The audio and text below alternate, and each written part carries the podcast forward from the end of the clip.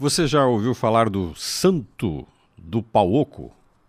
Aquele que expressa externamente toda uma bondade, perfeição, honestidade, uma lisura, uma ética, um comportamento acima de qualquer suspeita.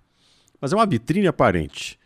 Um pouco mais a fundo, conhecendo um pouco mais, tentando entender o que há por trás, a realidade daquele ser que se expressa de maneira tão ilustre, você descobre que há um ser comum e às vezes um ser com muitos erros, com muitas manchas, um ser humano contraditório, um ser humano de excessos.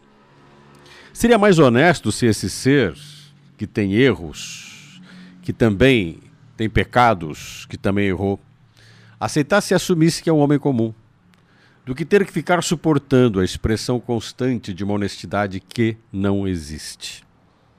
Por que as pessoas não aceitam que a vida é feita de contradições e de seres humanos que erram, ora acertam, tentam errar menos, como diz Aristóteles, do que aqueles que gostam de falar das suas certezas, que nem sempre é efetivamente o que acreditam, mas falam o que os outros gostariam de ouvir, ou expressam aquilo que gostariam que as pessoas pensassem deles.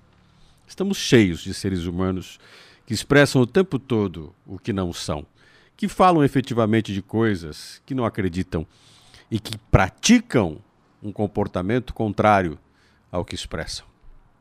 Nós não podemos negar nossa história.